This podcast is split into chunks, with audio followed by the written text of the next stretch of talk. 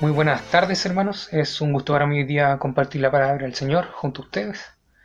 Eh, feliz día a todas las madres, feliz día a las que van a ser mamás también.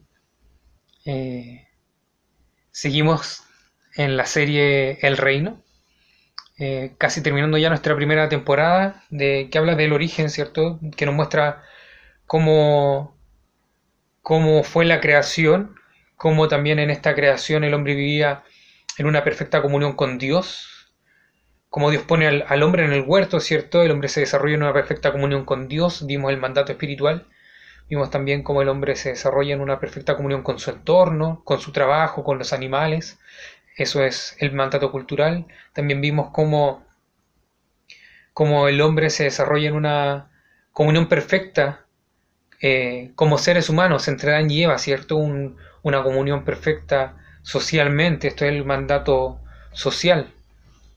Vimos también cómo el pecado a, el pecado al entrar en la creación afecta todo esto de forma radical. Como Adán al excusarse delante de Dios decía, la mujer que tú me diste, y ahí sí existía una comunión perfecta entre el hombre y la mujer, con eso se rompió, o nos da evidencia de que la comunión perfecta estaba rota.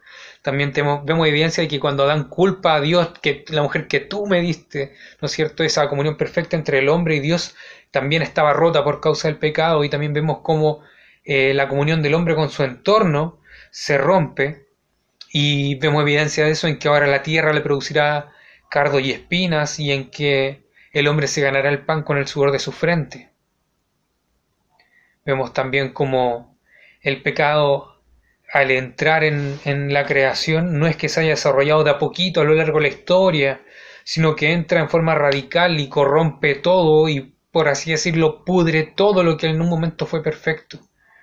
Al punto de que Caín y Abel, siendo la primera generación de hombres nacidos fuera del Edén, ya vemos un homicidio en que Caín asesina a Abel, por tanto vemos que el pecado se manifiesta en forma radical ya desde el comienzo, ya desde su irrupción. Vemos también cómo el pecado se fue multiplicando a medida que el hombre también fue llenando la tierra, ¿no es cierto?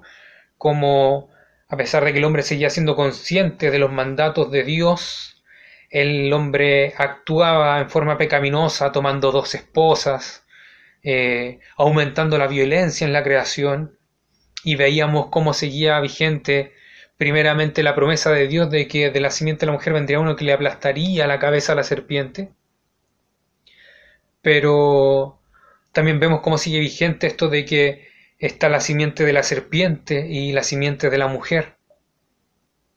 También veíamos cómo en el capítulo pasado de Génesis el pecado se multiplicó de tal manera, la violencia llegó a tal punto que había hombres que eh, en forma eh, tiránica, ¿no es cierto?, oprimían personas y tomaban mujeres y, ejercían una violencia, ¿cierto?, contra su prójimo en forma ya eh, sin límites, ¿cierto? El pecado multiplicado y, manifestándose en gran manera en la creación y Dios ante esto ejecuta un juicio en donde envía su diluvio que acaba con no solo con toda la humanidad, sino que acaba con, con la creación existente hasta el momento. Vemos como la raza humana es exterminada con este diluvio, exceptuando a Noé y a su familia, como los animales son exterminados, exceptuando a los que estaban ahí dentro del arca, ¿no es cierto? Y como también esto destruye la creación, se habían plantas en ese lugar, en ese territorio, también ah, deben haber sufrido o deben haber eh, fallecido muerto las plantas, si que se puede decir de esa manera, por causa del diluvio. Entonces hoy día lo que vamos a ver es ¿Qué pasa después del diluvio? ¿Qué pasa cuando Noé baja del arca y nos encontramos con el pacto de Dios con Noé? Y aquí algo muy importante que quiero que tengamos presente y que no olvidemos, es que los pactos en la Biblia no se anulan eh, en forma consecutiva. No es que el pacto de Noé venga a anular el pacto de Adán, sino que el pacto de Noé viene a complementar el pacto de Adán. ¿En qué sentido? En que siempre los pactos van de lo más general, guiándonos a lo más específico hasta llegar a Cristo. Por tanto, el pacto de Noé no anula el pacto de Adán, sino que lo encausa para que eh, la venida de Cristo pueda concretarse más adelante, porque la promesa de este que vendría a aplastar la cabeza de la serpiente sigue vigente. ¿Vale? Entonces, lo que quiero que veamos hoy son dos cosas. Este sermón tiene por título A pesar de la irrupción del pecado en la creación. Y vamos a ver dos cosas. La primera es que Dios no desiste de sus propósitos. Y eso lo vamos a ver desde el capítulo 8, versículo 18, hasta el 9, versículo 7. Y la segunda cosa que vamos a ver hoy es que Dios muestra su gracia común con su creación. Y eso va a ir desde el versículo 8 al 17 del capítulo 9. Por tanto, la idea completa es, a pesar de la irrupción del pecado en la creación, Dios no desiste de sus propósitos, sino que Dios muestra su gracia común con su creación. Eh, les voy a pedir que me acompañen al capítulo 8. Vamos a ver desde el 18 hasta el 22. Y aquí vamos a ver en el primer punto, ¿cierto? Dios no desiste de sus propósitos, vamos a ver tres subpuntos. Y el primero que vamos a ver es el, el mandato espiritual, desde el 8.18 hasta el 8.22. Dice el texto, salieron pues del arca Noé y sus hijos, sus esposas y sus nueras, salieron también todos los animales, el ganado, las aves y los reptiles que se mueven sobre la tierra, cada uno según su especie Luego Noé construyó un altar al Señor, y sobre ese altar ofreció como holocausto animales puros y aves puras. Cuando el Señor percibió el grato aroma, se dijo a sí mismo, aunque las intenciones del ser humano son perversas desde su juventud, nunca más volveré a maldecir la tierra por culpa suya, tampoco volveré a destruir a todos los seres vivientes como acabo de hacerlo. Mientras la tierra exista habrá siembra y cosecha, frío y calor, verano e invierno, y días y noches. La razón por la cual Noé fue perdonado fue porque halló gracia ante los ojos del Señor. Noé no estaba libre de pecado, pero fue favorecido por Dios. Nos dice el capítulo 6 de Génesis que eh, Noé caminó con Dios, ¿no es cierto? Entonces, cuando vemos que Noé baja del arca, él ofrece un sacrificio al Señor y el Señor lo recibe como un aroma grato, mostrándonos que había una comunión entre Noé y Dios. Si no es capaz de tener comunión con Dios, es porque Dios en su misericordia y por gracia se revela a Noé. Y esto lo vemos porque Dios hace una declaración radical donde dice en el versículo 21, aunque las intenciones del ser humano son perversas desde su juventud, esto es, aunque el corazón del hombre tiende al mal, tiende a la maldad, desde que es un niño, esa juventud no establece un límite en donde uno es inocente hasta cierto punto y de aquí para adelante pasa a ser pecador. No. Somos pecadores desde nuestra niñez, desde que estamos en el vientre de nuestra madre, es que ya somos enemigos de Dios. Entonces vemos cómo aquí el mandato espiritual sigue estando presente, en que Noé hace este sacrificio, ¿no es cierto? Y Dios lo encuentra un aroma grato, pero a la vez eh, la realidad ahora de la creación es que el pecado ha irrumpido en forma radical al punto de que el hombre es enemigo de Dios desde su niñez.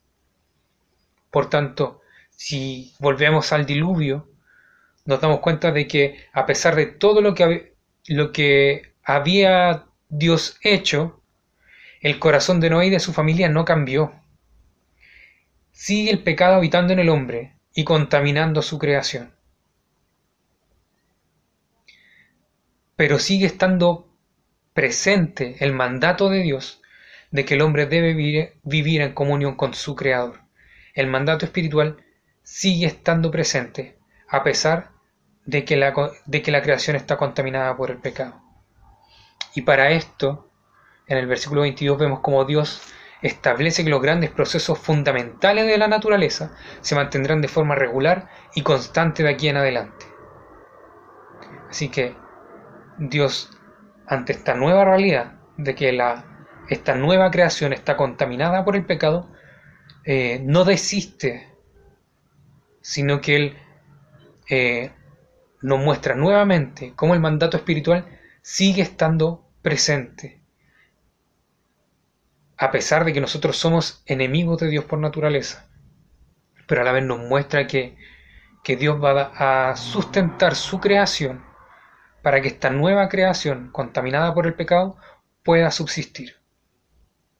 Por tanto, si tuviéramos que hacer una comparación entre el mandato espiritual en la creación original y en esta nueva creación, diríamos que si antes veíamos cómo el hombre vivía en comunión con Dios, ahora vemos cómo el hombre por causa del pecado es enemigo de Dios desde que nace. Ese es el primer subpunto. El segundo subpunto que quiero que veamos es cómo el mandato cultural sigue también estando presente en esta nueva creación. Vamos a leer en el capítulo 9 del 1 al 5. Dice, Dios bendijo a Noé y a sus hijos con estas palabras, sean fecundos y multiplíquense y llenen la tierra. Todos los animales de la tierra sentirán temor y respeto ante ustedes, las aves, las bestias salvajes, los animales que se arrastran por el suelo y los peces del mar, todos estarán bajo su dominio. Todo lo que se mueve y tiene vida, al igual que las verduras, les servirán de alimento. Yo les doy todo esto, pero no deberán comer con su vida, es decir, con su sangre. Por cierto, de la sangre de ustedes yo habré de pedirles cuentas. A todos los animales y a todos los seres humanos les pediré cuentas de la vida de sus semejantes. Aquí lo que vemos primeramente es un reflejo oscurecido o distorsionado, si pudiéramos decirle, del mandato que Dios le da a Adán, ¿no es cierto? Dios los bendice y les dice, sean fecundos y multiplíquense, como lo veíamos en el Génesis capítulo 1, versículo 26. Eh, sin embargo, este dominio que el hombre hacía de la creación en forma perfecta, en una comunión perfecta, ahora está distorsionado por causa del pecado. Ahora el ejercicio del dominio del hombre sobre la creación ya no será un régimen de amor, sino de temor. Los otros seres, los, los animales, que antes eran compañeros del hombre en la creación, ahora le pasan a servir de alimento. Y debemos notar aquí que se nos llama a tener un especial respeto por la creación. Los animales no son simples cosas u objetos, son creación de Dios. El no comer de su sangre no es literal, sino es un llamado a evitar la crueldad y la violencia innecesaria. Esto primeramente porque la vida de los animales también pertenece a Dios pero también es una forma de frenar que el hombre se vuelva un ser insensible y que crezca su gusto por la violencia y por la crueldad. Es un llamado a ser conscientes de que, de que para, para nuestra subsistencia una parte de la creación de Dios tuvo que morir. Pero cuidado, no debemos divinizar a los animales, ni menos caer en el panteísmo debemos cuidar nuestro trato hacia ellos por amor a Dios, reconociendo a Dios como el dueño de toda la vida en la tierra. Por tanto, si hacemos el mismo ejercicio del subpunto anterior, entre comparar este mandato en la creación original y este mandato en esta nueva creación, contaminada por el pecado, podríamos decir que si antes había una relación de comunión con los animales, ahora vemos como el temor domina esta relación. El mandato cultural ya no se da en una perfecta comunión con el entorno, sino que dominado por el temor. Y el último subpunto que quiero que veamos en esto, en este primer punto, va en el capítulo 9, versículos 6 y 7, y es el mandato social. Si alguien derrama la sangre de un ser humano, otro ser humano derramará la suya, porque el ser humano ha sido creado a imagen de Dios. En cuanto ustedes sean fecundos y multiplíquense. Sí, multiplíquense y llenen la tierra. Vemos cómo el mandato social sigue estando presente, pero ahora nuevamente si, si lo hubiéramos decir de alguna manera, adecuado a esta nueva realidad de la creación, a esta nueva eh, creación contaminada por el pecado. Pero a pesar de eso, el hombre sigue siendo portador de la imagen de Dios. El propósito de Dios es que la gente, hecha a su imagen, llene la tierra con su gloria. Por consiguiente, cuando, cuando un hombre presume terminar con el potencial de esa gloria, ataca a Dios de tal manera que su propia ejecución por medio de los hombres se convierte en una parte del propósito de Dios. Aquí estamos hablando de la pena de muerte, de la pena capital. Dios establece un mandamiento en que a pesar de que el ser humano es pecador por naturaleza y que la creación ha sido contaminada por el pecado, la imagen de Dios debe seguir siendo respetada. Y el ser humano es el portador de la imagen de Dios. El hombre, por ser hecho a imagen de Dios, y ojo con esto, que nos puede causar mucha duda, pero el hombre, por ser portador de la imagen de Dios, es también el instrumento que debe ejecutar la justicia ordenada por Dios.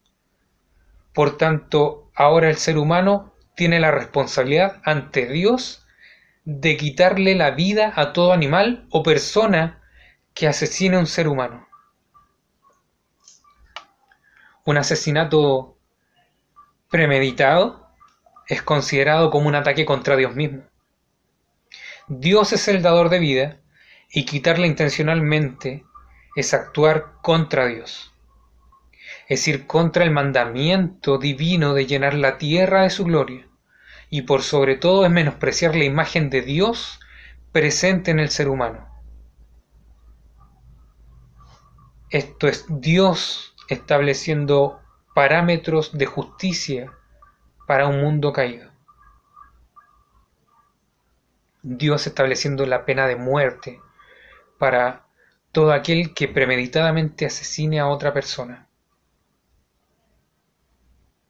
Por tanto, si tuviéramos que nuevamente hacer este ejercicio de comparar este mandato social en la creación original y en esta nueva creación contaminada por el pecado, podríamos decir que si antes veíamos cómo la relación entre las personas era en igualdad de dignidad y en comunión, ahora vemos cómo la violencia y la opresión estorbará en esta relación, en este mandamiento social. Este es el primer punto. Dios no desiste de sus propósitos, sigue estando presente el mandamiento, el mandamiento espiritual, cultural y social. Por tanto, si tuviéramos que hacer una pequeña conclusión de este primer punto, diríamos que el hombre está totalmente depravado, inclinado hacia la autodestrucción y es digno completamente de juicio. Mas Dios en su gracia y misericordia eh, determina preservar la vida del hombre y promover la multiplicación de sus descendientes. Por tanto, el hombre sigue siendo virrey de la creación, pero ahora ya no gobierna en comunión con la creación. Lo voy a repetir. El hombre sigue siendo el virrey de la creación, mas ya no gobierna en comunión con la creación, sino que el pecado alteró toda la relación existente con Dios, con el prójimo y con nuestro entorno. Es así como pasamos entonces al segundo punto.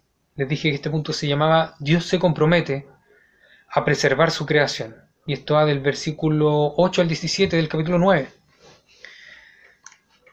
Dice, dice el texto, yo establezco mi pacto con ustedes, con sus descendientes y con todos los seres vivientes que estén con ustedes, es decir, con todos los seres eh, vivientes de la tierra que salieron del arca, las aves y los animales domésticos y salvajes. Este es mi pacto con ustedes. Nunca más serán exterminados los seres humanos por un diluvio, nunca más habrá un diluvio que destruya la tierra. Y Dios añadió, esta es la señal del pacto que, establezco para siempre con ustedes y con todos los seres vivientes que, que los acompañan. He colocado mi arco iris en las nubes el cual, el cual servirá como señal de mi pacto con la tierra. Cuando yo cubra la tierra de, nubes y en ellas aparezca el arco iris, me acordaré del, del pacto que estableció con ustedes y con todos los seres vivientes.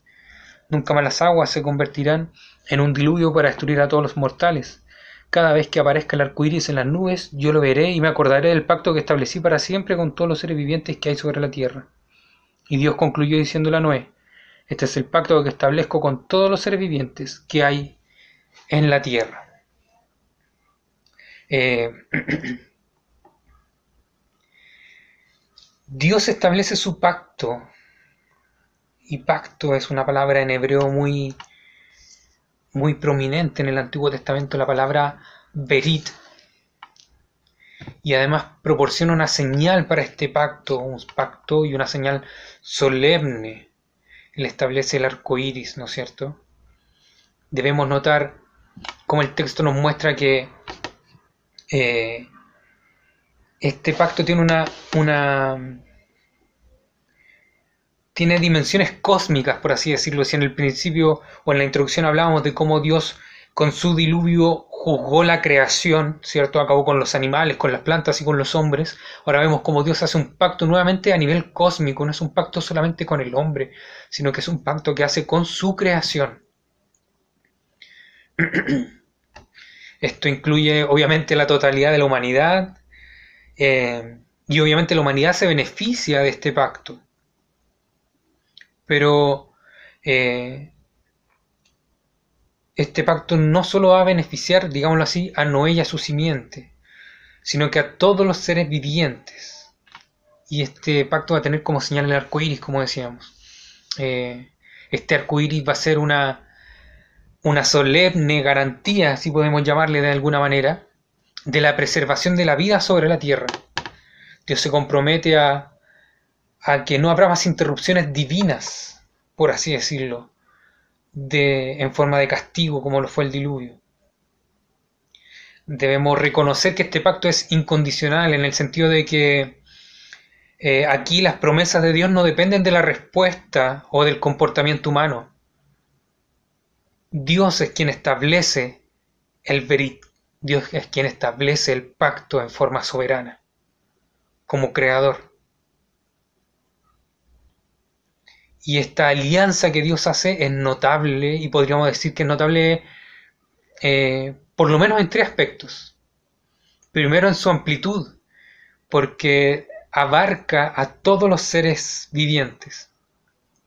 En segundo lugar, podríamos decir que este pacto es notable porque eh, tiene un carácter duradero, ¿cierto? Eh, para todas las generaciones, es un pacto eterno. Y en tercer lugar, podríamos decir que este pacto también es, notable por su generosidad. Pues, sinceramente, es un pacto incondicional, pero a la vez inmerecido. Nada hicimos nosotros para merecer que Dios se comprometiera a preservar su creación. Eso es, a pesar de que el pecado está en la creación, Dios se compromete a preservarla. Este es el pacto que vemos que Dios hace aquí con Noé. Eh, una cosa notable de este pacto, si lo pueden ver ahí en el versículo 11, es este doble negativo que utiliza Moisés al escribir.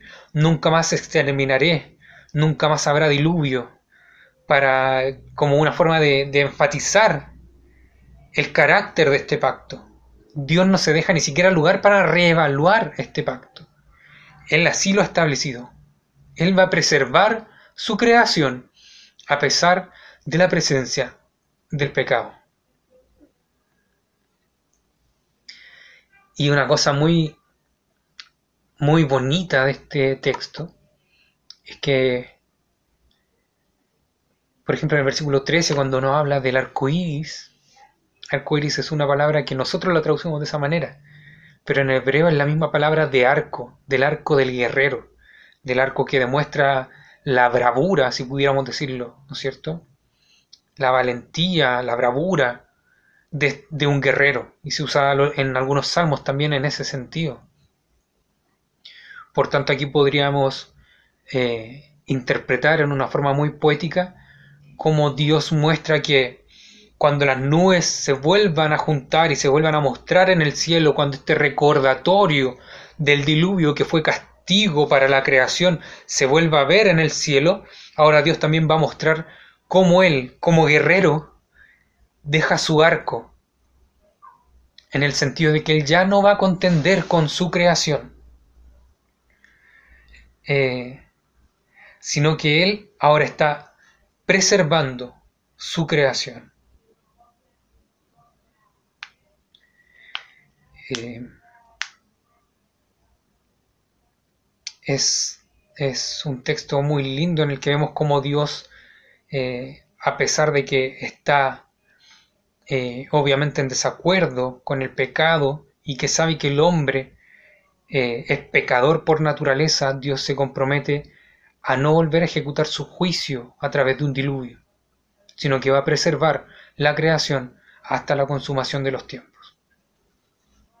Esto es un acto universal y esto es es es eh, eh, hay que remarcarlo. Es un pacto universal así como el pacto de Adán y Eva era un pacto universal porque en ellos estaba representado la totalidad de la humanidad. Aquí también vemos nuevamente un pacto universal porque toda la humanidad está representada en Noé como cabeza pactal y además los beneficios de este pacto eh, llegan también a su familia, a sus hijos. Por tanto, vemos un pacto que podríamos llamar universal.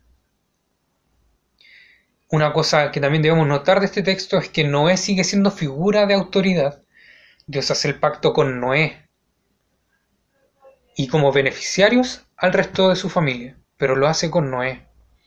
Por tanto, aquí vemos cómo Noé es una figura de autoridad y vemos cómo sigue habiendo en la Biblia un principio de autoridad que se mantiene en la creación. Lo que vemos aquí, lo que vemos en este pacto, es como Dios establece su gracia común con toda la raza humana y con toda su creación. Esto es el pacto de Dios con Noé.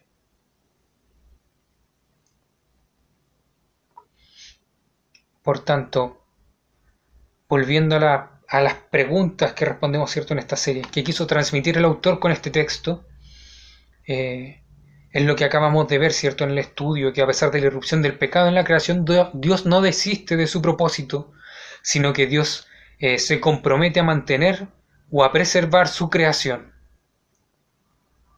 Y cómo este episodio se encaja en la gran historia de Dios, en que vemos que aquí Dios, en una nueva creación que está contaminada por el pecado, en esta recreación, si lo pudiéramos llamar así, contaminada por el pecado, Él hace a la vez un pacto de preservarla. Vemos como este pacto tampoco anula el pacto de Adán, sino que viene a encauzarlo, ¿no es cierto? Y viene ahora a poner límites a esta nueva creación contaminada por el pecado. Entonces pasemos a la tercera pregunta cómo este episodio revela a Jesucristo y prepara el camino para su venida. De aquí es, es, eh, es muy interesante porque debemos notar que por gracia Dios salvó a Noé y a su familia mediante el arca. Pero en el arca eh, en que iba Noé y su esposa, en que iban sus hijos y sus esposas, en que iban los animales en pareja, también iba presente el pecado a modo de parásito, si pudiéramos llamarlo de esa manera. El pecado iba dentro del arca. El diluvio fue un juicio efectivo contra la maldad del hombre, pero el juicio no es el remedio para el pecado.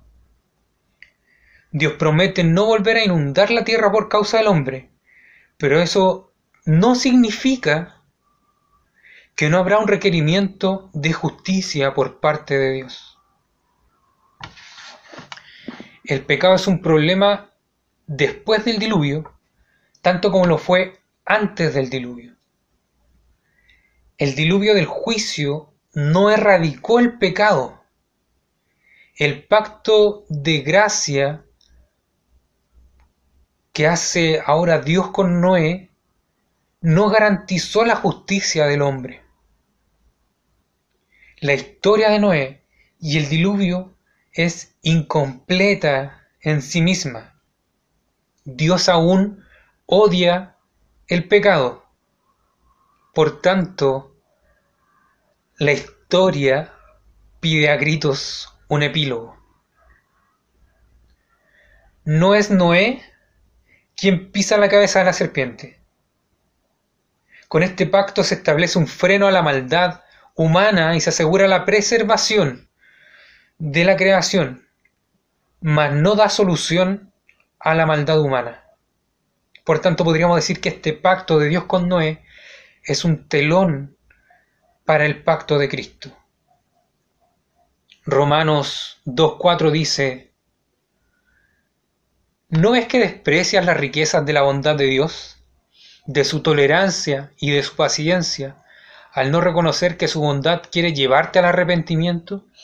Es muy, muy notable en este texto cómo nos dice que no es el juicio de Dios lo que nos lleva al arrepentimiento, sino que es la bondad de Dios lo que nos lleva al arrepentimiento. Y la bondad de Dios se fue manifestada en Jesucristo. La promesa de la simiente de la mujer seguía vigente. Cristo es el cumplimiento de esa promesa y el verdadero remedio para el pecado. El diluvio no fue remedio para el pecado, fue un castigo efectivo, pero no fue el remedio. La promesa seguía vigente, vendrá uno que aplastará la cabeza de la serpiente.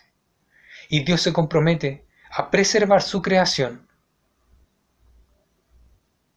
Es en esta creación, es dentro de este pacto en que Dios preserva su creación, que Cristo se encarna y Él se manifiesta.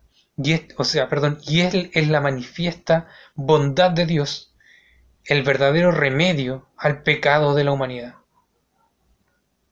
Así podemos ver a Cristo presente en este texto. Y una cosa más que debemos notar es que no solamente el hombre se beneficia del, sacrificio de Cristo, sino que el universo entero experimentará una libertad final de esta maldición del pecado. La cuarta pregunta que trabajamos hoy es, ¿A qué nos desafía a los creyentes actuales este episodio? ¿O cómo somos nosotros eh, invitados hoy a ser parte de esta historia? Yo sé lo que, lo que les llama la atención o, lo que tienen en mente. ¿Puede el cristiano comer o beber sangre? ¿Sigue vigente la pena, la pena de muerte bajo el mandato divino que acabamos de ver? Es un tema súper interesante eh, pero también es un tema que requiere de mucho tiempo para desarrollarlo en profundidad bajo un panorama bíblico completo. Eh, por eso aquí yo tomo el ejemplo de Poncio Pilato, me lavo las manos y le dejo la pregunta pasada al, pastor Jonathan para que lo trate en el café pastoral. Ahí se la dejo. Ahí, así que, pastor Jonathan, usted responda ahí. ¿Puede el cristiano comer prietas? ¿Debería el cristiano defender la pena de muerte? Se la dejo ahí, Pastor. Yo por mi parte quiero que veamos tres cosas en las que sí este texto hoy día nos involucra como creyentes.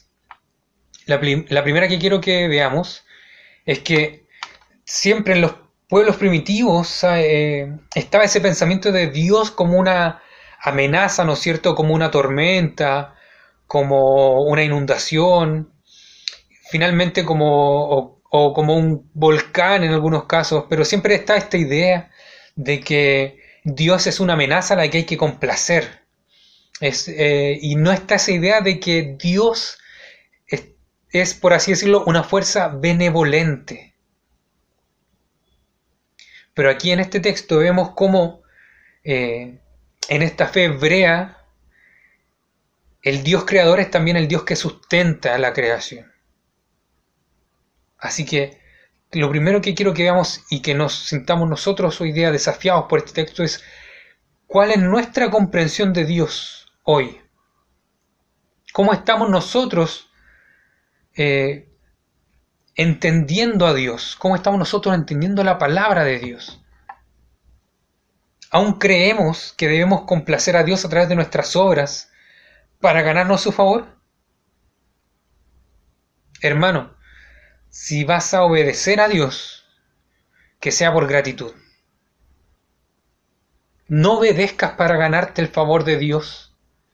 Hazlo por gratitud. Porque por gracia Él te sustenta y por gracia Él te sustentó incluso aun cuando eras su enemigo, antes de ser su hijo, Él ya te sustentaba.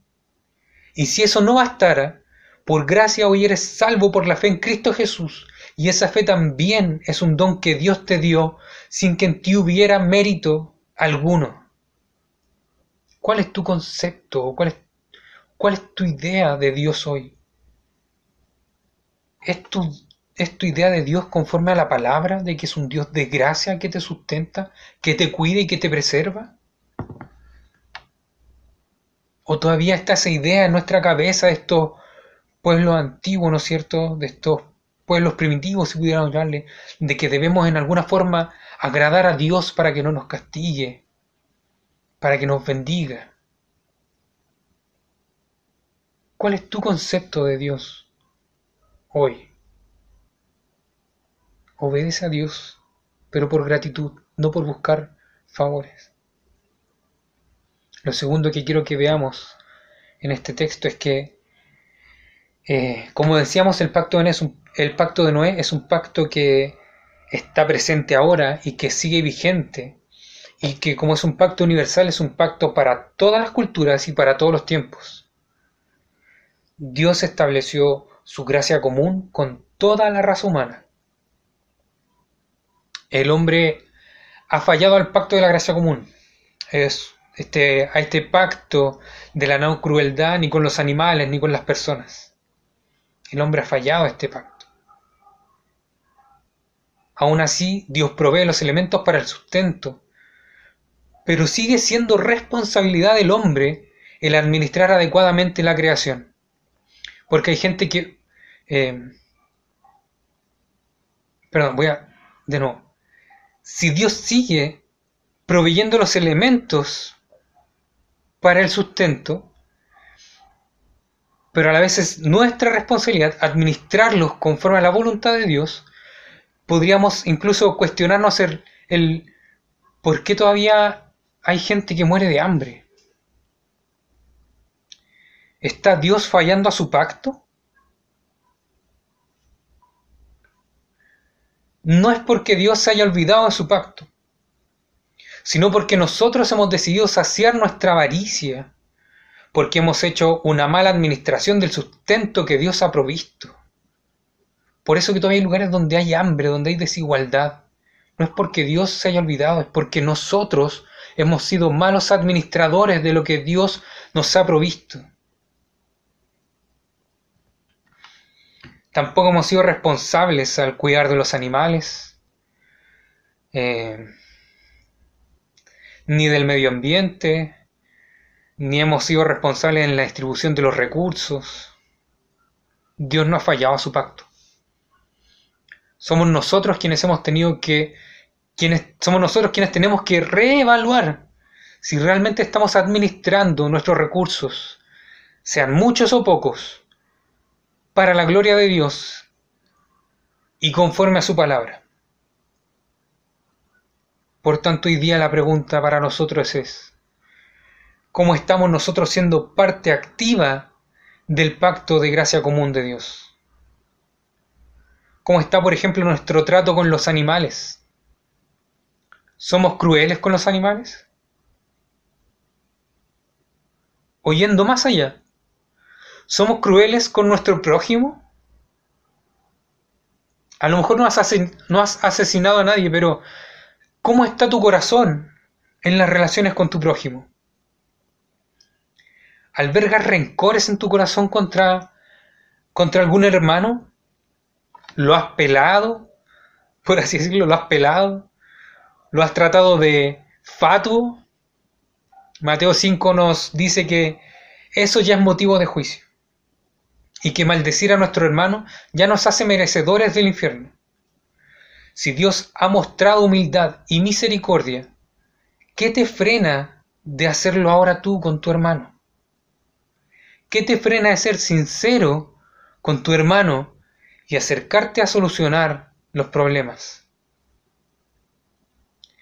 Que tu orgullo no sea mayor al amor a tu prójimo, porque Dios no se ha comportado así contigo.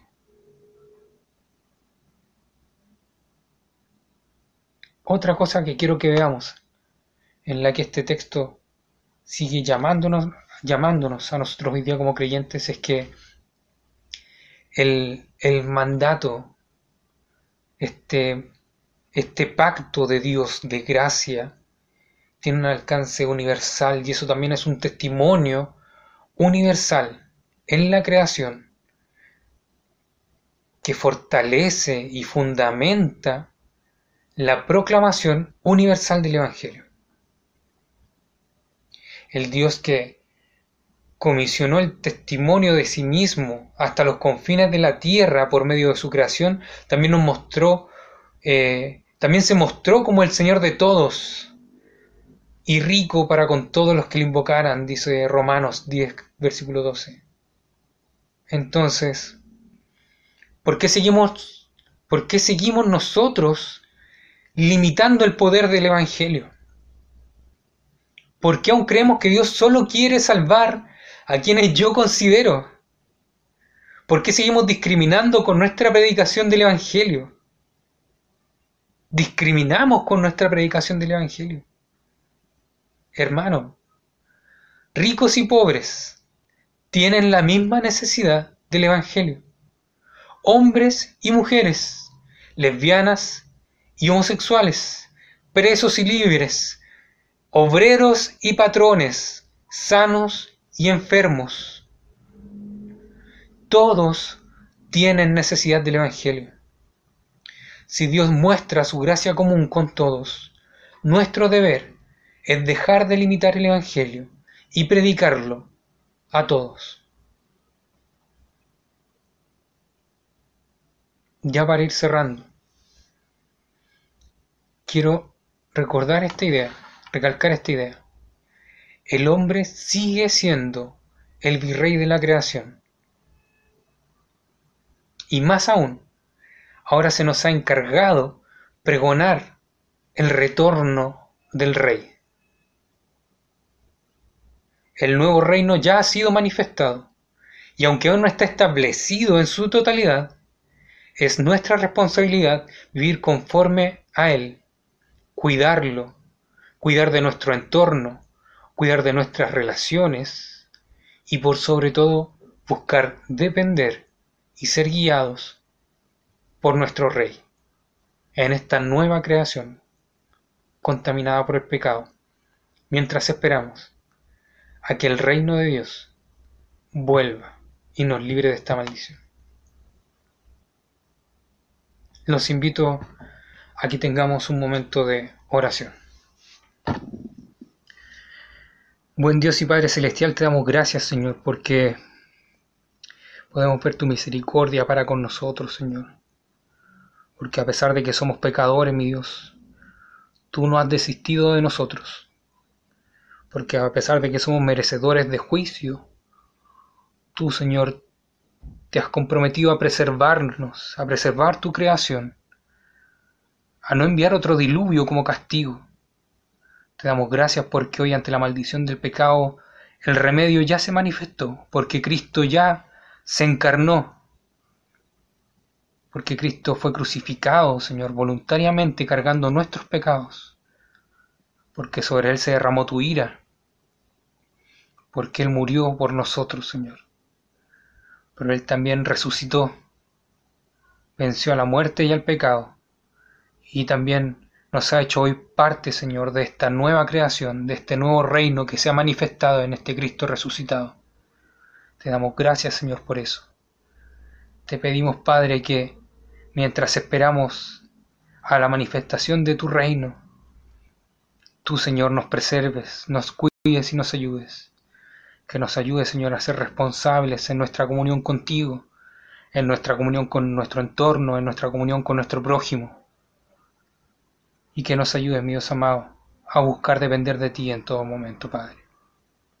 Gracias por todo, Señor, te damos, porque vemos tu mano misericordiosa, Señor, sobre nosotros en todo momento. Gracias por todo, mi Señor, te doy. En el nombre de Jesús. Amén y amén.